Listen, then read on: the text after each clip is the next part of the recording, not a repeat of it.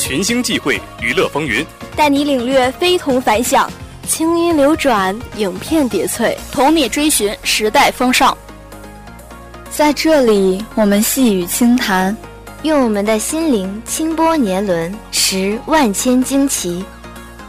掬一抹声音的生活，波动的洒落。大家好，我是音乐随心听看，我是主播若梦，我是主播。大家好，我是主播思萌，是主播赵金威。在这里，我们妙语连珠，以我们的视角言论天下，访人间百态。大家好，我是主播欢迎大家收听《娱乐我是主播黄芳。我们洒脱随性，却不失细腻温柔；我们平庸凡俗，但不乏精粹迷人。让我们且行且谈。此刻，快乐正在传递，快乐正在传递，快乐正在传递，快乐正在传递，快乐正在传递，我们正在传递。时光清浅，步行足下，现在开始。娱乐有没有？娱乐有没有？娱乐有没有？娱乐有没有？娱乐有没有？娱乐有没有？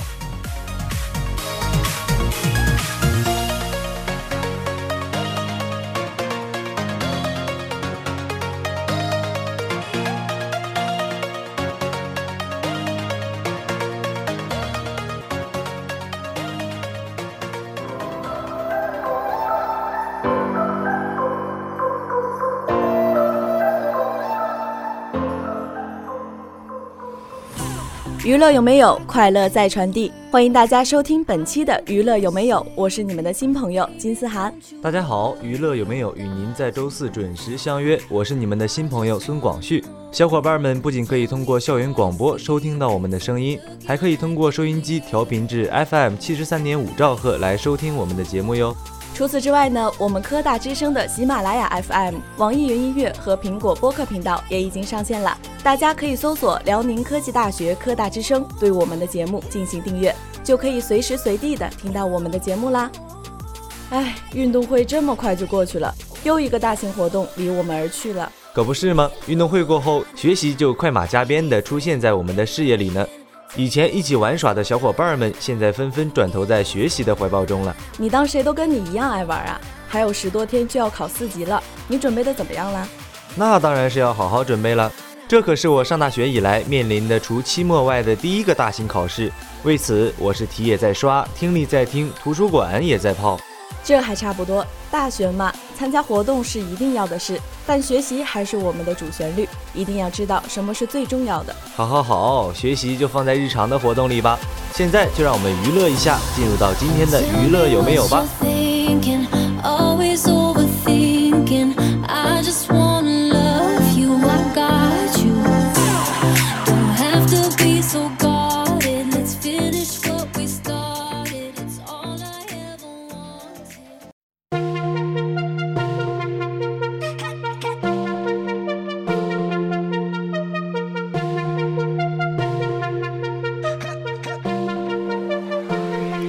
看他星途璀璨，汇聚风云焦点；听我妙语连珠，诉说天下综艺。Hello，大家好，欢迎来到本期的综艺实验室，我是主播张嘉业。大家好，我是主播张艺杰。今天呢，我们来聊聊最近播出正火的一部网络综艺《创造营2019》。说起《创造营2019》这个节目，大家可能还不太熟悉，但若提到火箭少女101，可是无人不知，无人不晓啊。没错。火箭少女一零一这个女团就是诞生于《创造营》这一档综艺，而它去年叫做《创造一零一》。话说回来，为什么最开始要叫做《创造一零一》呢？这就要提到它的赛制了。该档综艺一共召集了一百零一名参赛选手，最终决定出十一名胜者作为一个组合，在各方媒体的帮助下进行出道。是的，同样作为选秀节目，《创造营》的最大区别就是。它的出发点在于塑造一个新时代的有能力的流行音乐团体，而在以往大部分的选秀节目注重的都仅仅是个人发展。因此呢，去年创造一零一的冠军组合火箭少女才能因为电影《西红柿首富》创作的主题曲《卡路里》一炮走红。其实这档综艺的发起初衷是因为国内流行音乐组合的长期低迷，而第一季节目的成果也是相当丰厚的。所以，《创造一零一》第二季，也就是《创造营二零一九》，一经面世就引起了娱乐界的广泛关注。第二季与第一季的最大区别在于，第一季培养的是女团，第二季培养的是男团，并且在赛制上进行了创新。在比赛的最开始就将全部选手分出了小组，并采用了末位淘汰的制度来施加压力。在《创造营二零一九》中，由明星迪丽热巴担任男团发起人。以郭富城、苏有朋、黄立行、胡彦斌四名创作人担任班主任，也就是每个小组的导师，来给他们提供详尽的指导与帮助。那说了这么多，最近几期你都看了吗？嗨，那还用问吗？我可是七期不落。说吧，你想问些什么呢？嘿，你这话说的，好像我没看过几期一样。算了，我大人不计小人过，不和你顶嘴。来讲讲你最关注的哪几位吧。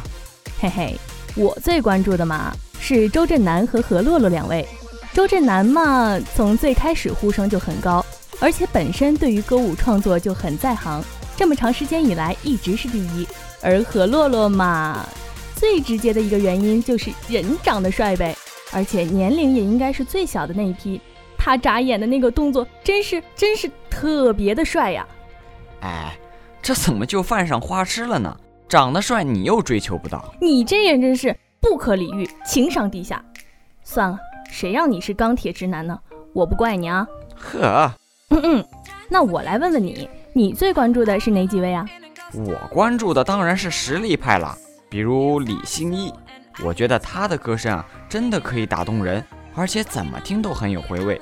比如那首你好不好？再者的话就是赵正豪了吧，胖乎乎的，挺可爱。我本以为啊，他最擅长的应该是唱歌，没想到竟然是跳舞。是啊，他还一直因为体型的问题，认为自己跳得很差劲，结果老师却给了他一个 A 的评分。我也是没想到，真可谓是人不可貌相。嗯，但可惜啊，这两个人的评分啊都没那么高。我在看的时候呢，也是默默地为他们点赞呢，希望他们的能力能被更多的发掘，再向前走一走吧。那你最关注的班级是哪一个呢？认可实力派的你，最关注的应该是排名最高的 A 班吧？哎，恰恰相反，我最关注的其实是 F 班。嗯，那是为什么？因为他们的班风啊。他们虽然现在的能力有限，但在苏有朋老师的带领下，他们从来没有气馁过，甚至还有自己班独一无二的手势，在各方面都能为自己加油鼓气。这可是在别的队伍看不到的发光点呢。嗯，就像我关注的另一名选手叫王晨毅，他本是一名舞蹈老师，没有任何的粉丝基础，甚至我在看第一期的时候就直接忽略了他。但是呢，他经过自己的努力，让所有人都知道了他的名字，并且首次分班的时候就进入到了 A 班。所以呀，只要你有能力找到合适的平台，就一定能够大放光彩。是的。而且一定要尽力去寻找，不放过每一次机会，更不要辜负了自己拥有的才华。那么说了这么多，本期的综艺实验室也接近尾声了。想要知道更多内容，就赶紧去看看吧。最后，希望大家在追梦的路上能够顺利前进，像这些参赛选手一样，能够放手一搏。我们下期再见吧，拜拜。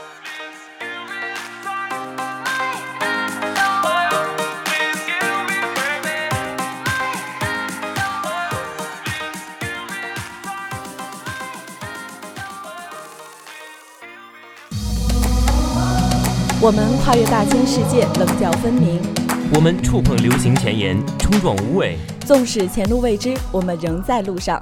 大家好，欢迎来到本期的碰撞维度，我是主播金思涵，我是主播车路桥。哎，乔乔啊，你最近有没有去看电影啊？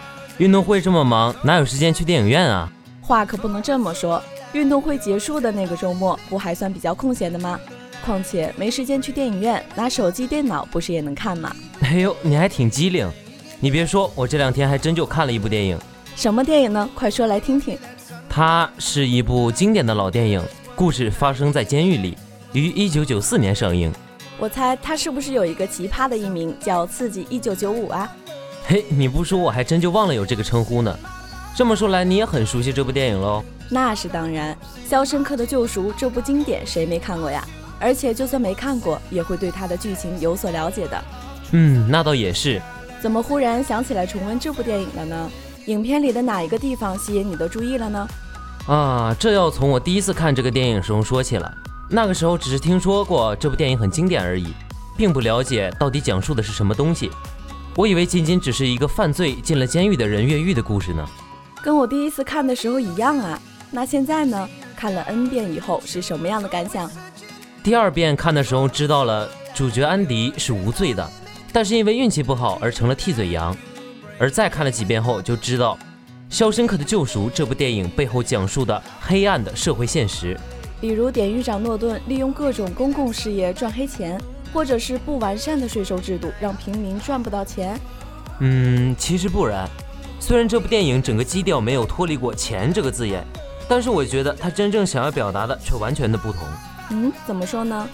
看了这么多遍，我觉得他想告诉我们的是，当人进入一个长时间不受法律管辖，或者说是独权统治的环境下，他的心里会发生怎样的变化？是保持希望继续反抗，还是放弃希望就此依从？嗯，好像确实是这个道理。主角安迪在终于逃出升天之后不久，给狱友瑞德留下的那封信中写道：“希望是个好东西，或许是人间至善。”这正与瑞德与安迪刚入狱时所说的“不要抱有希望，那会令你悲痛欲绝”这句话形成对比。是的，也正是因此，安迪才能在重重困境之中脱身，并向一直压榨他的典狱长打出了一个漂亮的反击。你说的，我都想去重温一下这部电影了。可能也是当时年幼吧，没看得那么透彻。也许吧，毕竟这种电影难得一见，到现在我也没见过这种题材以监狱为背景的电影。你别说，还真有跟他差不多的电影，也是我最近才看的。是吗？说来听听。这是一部来自韩国的电影，主角也是被诬陷入狱，而他也是在另一个角色的帮助下成功扳回一局的。这部电影的名字就是《检察官外传》。嗯。看着人物的设定，感觉就跟《肖申克的救赎》很像。不过既然是韩国电影，想必表达的内容和电影风格还是有很大的差异吧？确实，其实人物设定的差异就挺大的了。在《肖申克》里，主角两人的故事都是在监狱内部发生的；而在《检察官》这部电影里，两人一个在狱内，一个在狱外，是那种里应外合的剧情。那在这样的设定下，两个人的戏份可都少不了啊。在《肖申克》中，大部分都是以瑞德的视角讲述安迪的故事。想必在《检察官》里，这一局面会有所不同吧？没错，在这部电影中，两人的戏份都描述得十分充实。因为与《肖申克》的两位主角的关系相比，这两位更像是同命相连，相互缺少了谁都无法舒舒服服地生活下去。那这部电影的剧情讲的又是什么呢？《检察官外传》的剧情相比《肖申克的救赎》要简单得多，没有那么复杂的社会因素。就是讲述了一个为人刚正不阿的检察官，因为触动了一名上司的利益而被诬陷入狱，然后呢，同另一位主角相互配合，最后寻回公道的故事。嗯，这么看来确实有《肖申克》的影子。这部电影已经开始有点吸引我了，找时间我一定要看一看。相信以你的理解能力，看这部电影会有比我更大的收获吧。哎，对了，你还没告诉我这部电影的两位主角的名字呢。你都决定要看了，我就不做剧透啦。毕竟名字这个东西在电影里还是有些玄机的。哼，那我也不多问了，毕竟咱们的时间也差不多到了。那么，让我们下期再见吧，拜拜。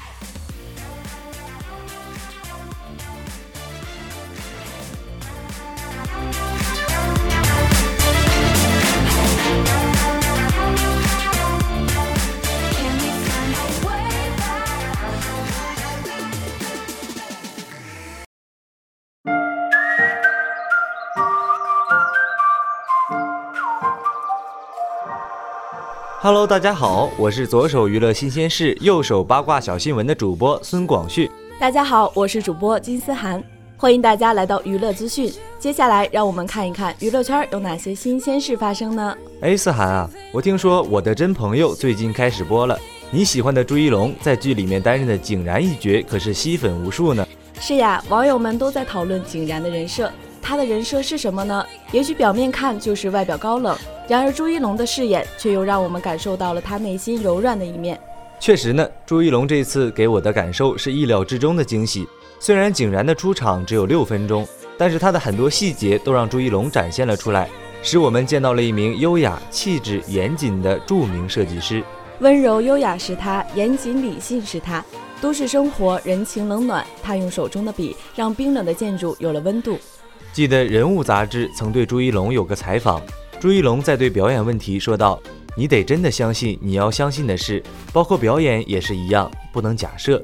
如果你当它是真的，或者假设它是真的，你的专注度会不一样。”光听这些文字就已经感受到了他的诚恳认真，对人对事对演戏，对于这个世界的态度。每句话真是让人十分心动啦。是啊，随着朱一龙年龄的增长和对人生的感悟不断增加，角色所带的魅力也越来越吸引人。这种感觉仿佛多年前埋的女儿红，挖掘出来才知道她究竟是多么的醇香和醉人。论经得起岁月考验，我想另一位小花也应该拥有姓名。哦，那究竟是哪位岁月美人呢？她就是可爱又努力的鬼马精灵周冬雨啦。记得前几日看她的受邀采访，全程流利的英语也是很圈粉啦。今天是集优雅、国际范儿于一身的演员周冬雨哦，全程英文也是很了不起了。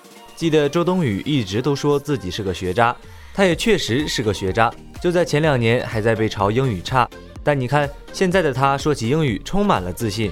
是呀，以前说自己英语不好，就在背后默默学习，嘴上不说，但每次出现都会给人带来惊喜。从体型到时尚到演技到英语，她就是这样不声不响的和所有人也和自己较了个劲儿。从说不好英语到一口流利的英文，从自卑忧郁到活泼开朗，从不会打扮到时髦女孩，从没有表演经验到金马影后，难以想象这是熬过了多少黑夜才蜕变成现在耀眼的模样。记得周冬雨以前说过，谁都不是一开始就是完美的。只有在面对失败的时候，能够接受它，并且改变它，才能够成为更优秀的自己。喜欢优秀的你，也喜欢努力变优秀的自己。我们可以不伟大，但我们庄严；我们可以不完美，但我们努力。一点一点的蜕变，也是我们的生存之道。好啦，说了这么多，我们本期的娱乐资讯到这里就要结束了，让我们下期再见，拜拜。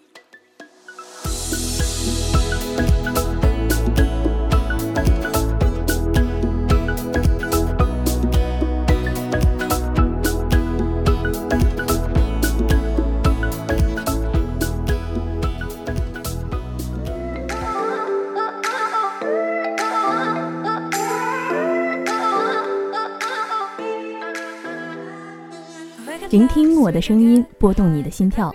Hello，大家好，这里是音乐随心听，我是主播张嘉叶。今天呢，为大家推荐的歌曲是一曲华丽的电音，哪位的？一个来自荷兰的 DJ 双人组 Weston，一个来自美国的女艺人兼歌手 Cozy，两个来自不同国家的人因电音而结缘，完成了两个人的第一次合作作品。这首歌曲的总体节奏非常的棒，而且前奏不长。如水波般节奏层次分明，不得不说，这首歌曲的前奏一起就有种开着敞篷车奔驰在内华达的沙漠公路的感觉。Cozy 的声音慵懒而富有磁性，使这首电音很容易让人陶醉其中。除了节奏，它的歌词也十分的励志。就算你看不懂歌词所表达的意思，但是这首电音的旋律会给你一种看见了希望的感觉。也许这就是电音的魅力吧，它的歌词不多，却能激发你的无限想象。致自己的庸庸碌碌也好，总有一个节奏会触及你的内心。而这首歌的歌词主要表达的是一种走出消极情绪，摆脱眼前的迷雾，坚定前行。这首电音如同一个指路明灯，带着你摆脱对生活的颓废，对未来的迷茫，沉浸于过去的情绪当中。目标是人生行之所向，生如逆旅，一为以行。就算道路坎坷，偶入泥潭，也要摆脱浑浊，苦中泛舟，奋斗在人生的道路上。快乐的时光总是很短暂的。以上就是本期娱乐有没有的所有内容。小伙伴们，如果有想听的歌或者想送给谁的歌，就马上行动起来，加入到我们的 QQ 群落中吧。我们的 QQ 群落是三七零七一九八五四三七零七一九八五四，下期的音乐随心听，没准儿就是你的精彩哦。我们的节目到这里就结束了，本期主播金思涵、张艺杰，孙广旭、张家业，车路桥，编导刘美玲、童艺新，策划王少娜、刘美玲，编制孙广旭、常青。我们下周再见。